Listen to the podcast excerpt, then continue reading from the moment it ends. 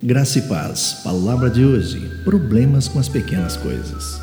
Se dissermos que não temos pecado nenhum, a nós mesmos nos enganamos e a verdade não está em nós.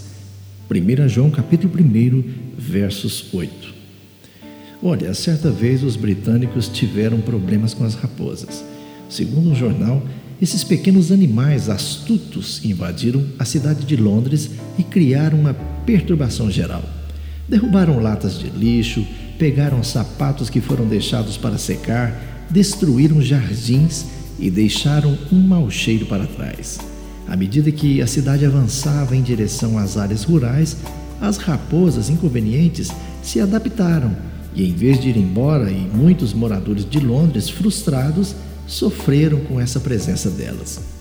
E quando você para e pensa a respeito disso, sobre um certo tipo de raposas pequenas que podem tornar-se graves problemas para os seguidores de Cristo que procuram honrá-lo, estou me referindo aos pecados. Os pecados que consideramos pequenos e inofensivos podem causar a nossa queda. Maquiar a verdade, por exemplo, é mentir. E a fofoca não é nada menos do que o assassinato do caráter de outra pessoa. O problema é que esses pequenos pecados inevitavelmente se tornam maiores. E antes de nos darmos conta, precisamos de arrependimento e confissão. Se algumas pequenas raposas entraram sorrateiramente nos jardins da nossa vida espiritual, está na hora de lidar com elas. E com a ajuda do Espírito Santo, identifique-as.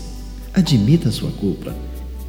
Confesse essas pequenas práticas ruins a Deus e livre-se delas antes que arruinem toda a paisagem da sua linda vida.